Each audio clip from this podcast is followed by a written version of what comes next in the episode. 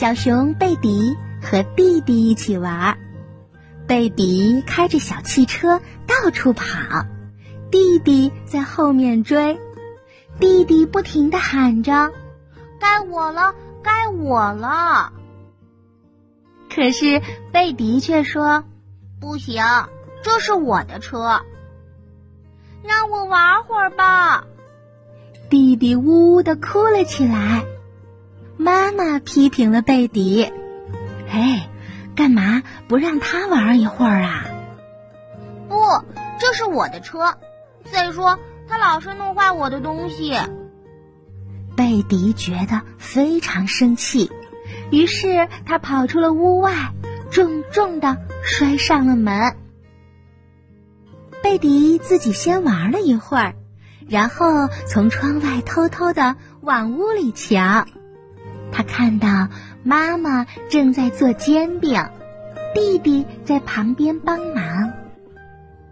贝迪决定爬上自己最喜欢的树，坐在他最喜欢的树枝上。藏在树叶里，他说：“我要在这儿待整整一晚上。”贝迪看着小松鼠们在树枝上跳来跳去，这时，咕噜咕噜，他的肚子叫起来了。嗯，他饿了。想到妈妈和弟弟可能正在吃煎饼，贝迪不由得叹了口气。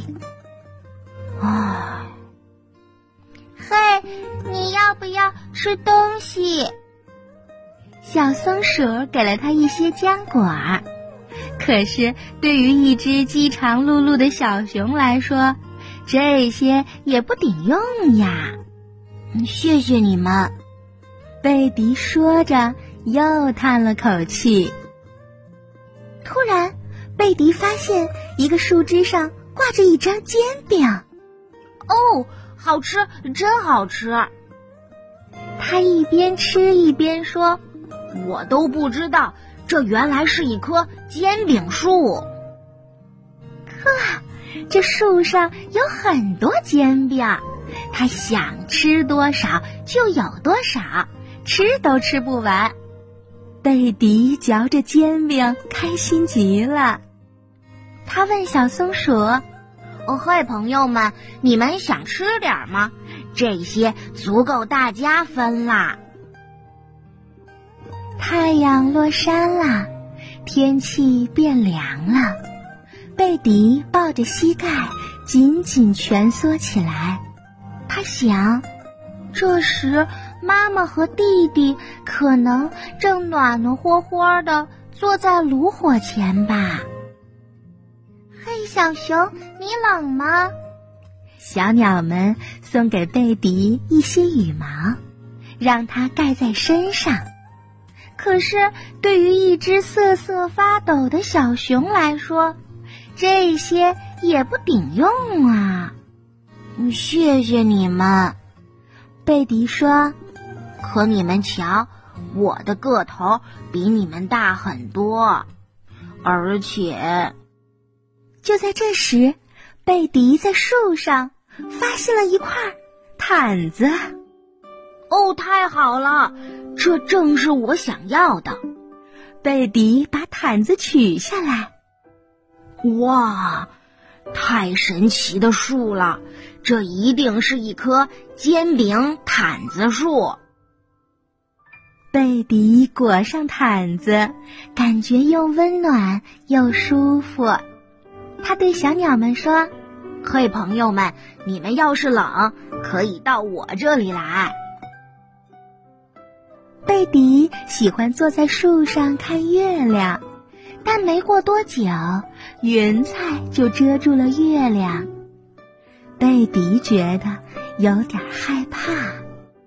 一群闪闪发光的萤火虫飞到他的身边，这让贝迪非常感动。可是，对于一只怕黑的小熊来说，这些也不顶用呀。有你们真好，贝迪说。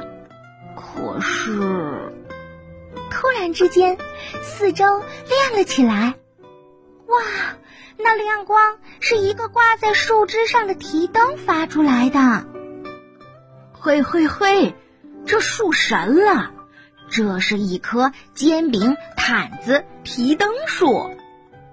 贝迪说：“哎，谁要是黑，就来这里吧，我有灯。”但周围一片的寂静，松鼠和小鸟们早就回窝睡觉去了，萤火虫也飞走了。贝迪望着家里的灯光，他想到此刻妈妈一定在给弟弟讲故事。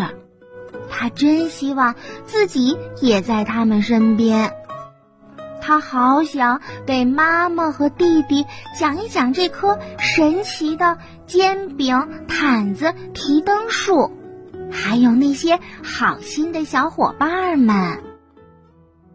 突然，贝迪有了一个好主意，他收拾好剩下的煎饼，带着毯子和提灯，爬下了树。贝迪悄悄推开家门，妈妈把他紧紧的抱在了怀里。贝迪说：“妈妈，您看，我从神奇的树上给您和弟弟带来什么了？看，真想不到，它是一棵煎饼、毯子、提灯树。”弟弟小声的问：“哥哥，煎饼、毯子、提灯树？”这么奇怪，什么样的呀？妈妈微微一笑，给两个宝贝掖好了被子。哦，明天哥哥带你去瞧瞧。贝迪说着就睡着了。嘿，小朋友，你猜到了吗？为什么这棵树这么神奇呀？其实呀，妈妈才是最重要的一个人物哦。小朋友，听到这样的故事，你是不是会想到自己的家呢？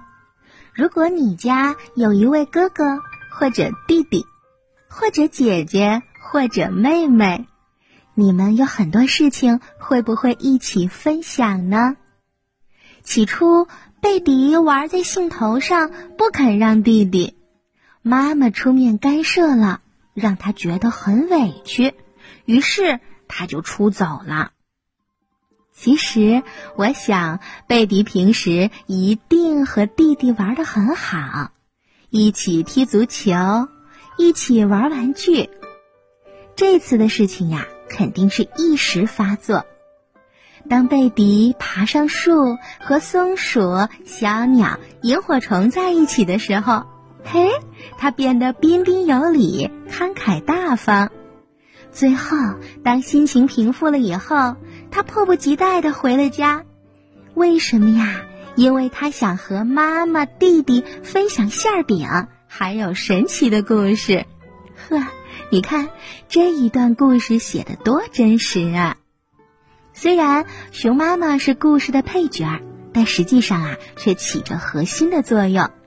她并没有训斥贝迪，甚至不出去安慰和召唤出走的孩子，她只是默默的充当着神奇事件的缔造者。